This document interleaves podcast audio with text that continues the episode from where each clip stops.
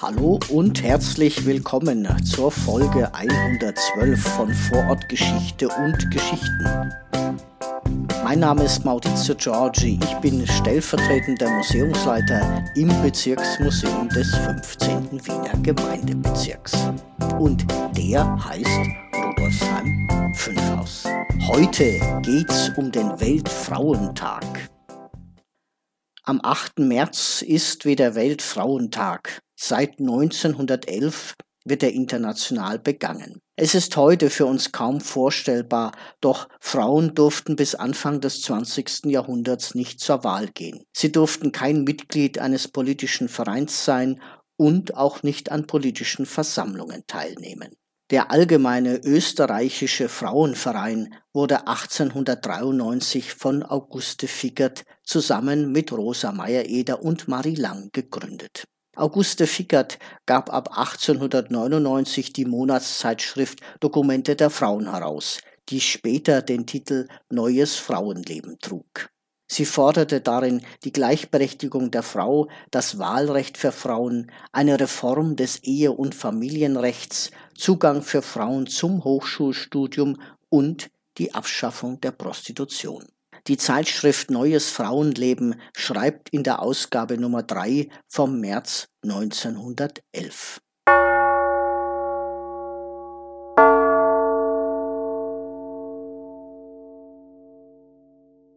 In der Sitzung des Abgeordnetenhauses vom 9. Februar überreichte Vizepräsident Bernersdorfer die folgende Petition des Allgemeinen Österreichischen Frauenvereins. Hohes Abgeordnetenhaus. In der ersten Geschäftssitzung des neu gewählten Hauses am 20. Juni 1907 überreichte der Allgemeine Österreichische Frauenverein eine Petition, in welcher er schon oft gestellte Bitte um Eliminierung des Wortes Frauensperson aus dem Paragraph 30 des Vereinsgesetzes wiederholte.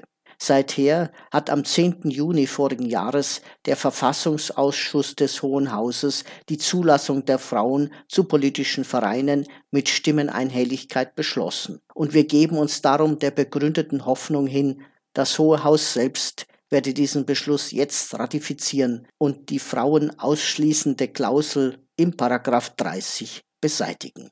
Die unzähligen Frauen, welche durch die Veränderungen im wirtschaftlichen Leben zur Erwerbstätigkeit gezwungen wurden und nun im wirtschaftlichen Kampfe stehen, sehen sich immer mehr genötigt, ihre eigenen Interessen selbst zu vertreten.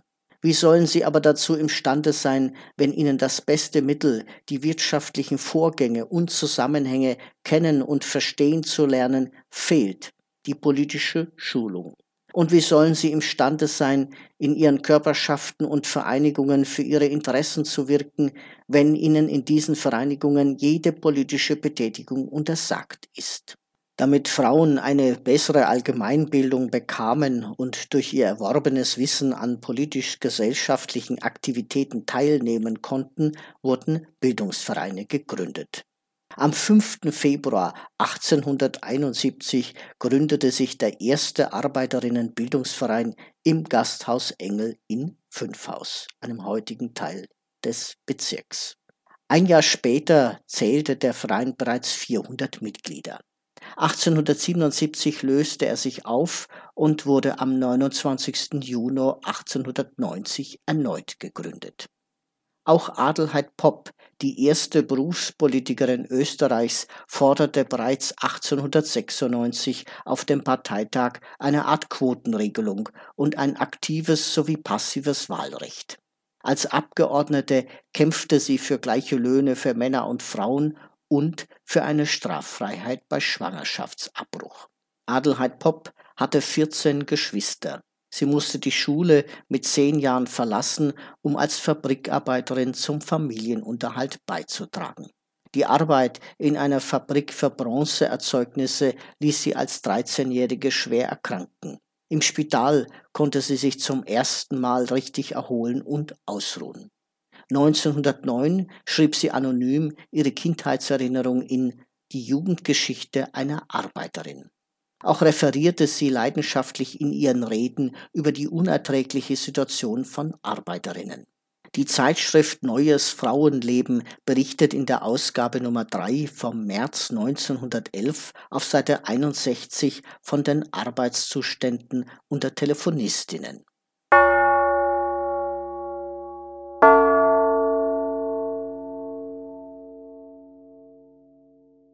Seit die niederösterreichische Post- und Telegraphendirektion dem Präsidenten Hoheisel unterstellt ist, wird das Sparsystem auf das raffinierteste ausgeübt.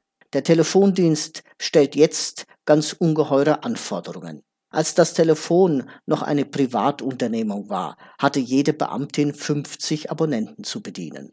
Damals besaß das Telefon im Ganzen ungefähr 4000 Abonnenten.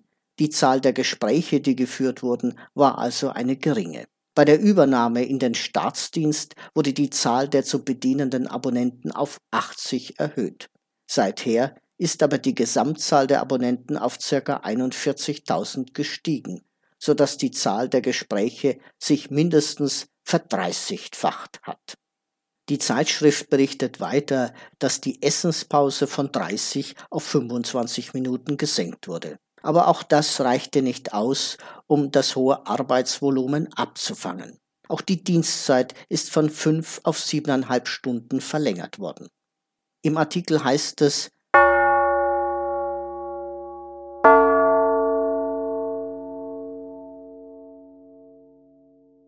Was muss ein siebeneinhalbstündiger Dienst für die Nerven der Armen bedeuten? Eine große Anzahl der Beamtinnen wird nervenkrank. Eine mindestens ebenso große verfällt der Tuberkulose. Denn die Ansteckungsmöglichkeit ist unter den bestehenden höchst unhygienischen Verhältnissen sehr groß. Und gewisse Gehörleiden, von den Ärzten als spezielle Berufskrankheiten bezeichnet, entstehen häufig unter dem Einflusse des zu langen Dienstes. Vom Einspringen an freien Tagen für erkrankte Kolleginnen ist auch die Rede. Auch an Hygiene im Arbeitssaal mangelt es. Die Wände sind seit Bestehen nie abgestaubt worden. Der Raum, in dem sich 400 Personen aufhalten, kann nicht gelüftet werden, weil dann Zugluft entsteht. Die Ventilatoren sind auch schlecht angebracht und verursachen ebenso arge Zugluft. Luftreinigungsmittel und elektrische Anlagen wie in Kühlhäusern, die die Luft innerhalb 30 Minuten von Bakterien reinigen, gibt es nicht.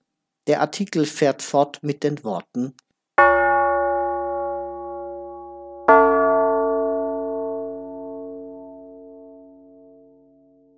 Es scheint, als hätte die Postverwaltung vergessen, dass es sich hier nicht um Maschinen handelt. Schon in der Schule haben wir von den Segnungen des Staates gehört. Man hat uns Dankbarkeit für ihn eingeschärft, man hat es uns zur Pflicht gemacht, Autoritäten zu achten und hat zu diesen die Behörden und in erster Linie ihrer Gesamtheit den Staat gerechnet. Wir sind denn auch wirklich mit dem Begriff in die Welt getreten, dass der Staat die Moral repräsentiere. Und mit Erstaunen zuerst, aber dann mit Entrüstung und schließlich mit tiefer Empörung haben wir nach und nach wahrgenommen, dass es sich anders verhält. Vernehme man alles, was wir berichtet haben, von einem Privatunternehmer, so fiele er mit Recht der allgemeinen Verachtung anheim. Und nun macht sich der Staat, der die Ausbeutung seiner Glieder zu verhindern sucht, wo nämlich nicht er selbst den Gewinn daraus zieht, selbst der Ausbeutung schuldig. Ja, wenn du Fragen hast oder uns Feedback geben willst, kannst du das hier auf Encore machen, gern auch mit einer Sprachnachricht oder uns schreiben. Und zwar unter presse.bm15.at. 15 als Zahl. Ach, übrigens, Brigitte hat neue Picker bestellt. Erinnert euch sicherlich an die letzte Folge, in der sie ja verraten hat, dass ich die Klebefolie nicht immer so gut abziehen kann. Naja, bei meinen Fingern. Aber jetzt geht's doch ganz einfach. Ja, man kann die Verhältnisse auch ändern. Nächste Woche ist wieder Brigitte dran. Bis zum nächsten Mal, euer Maurizio.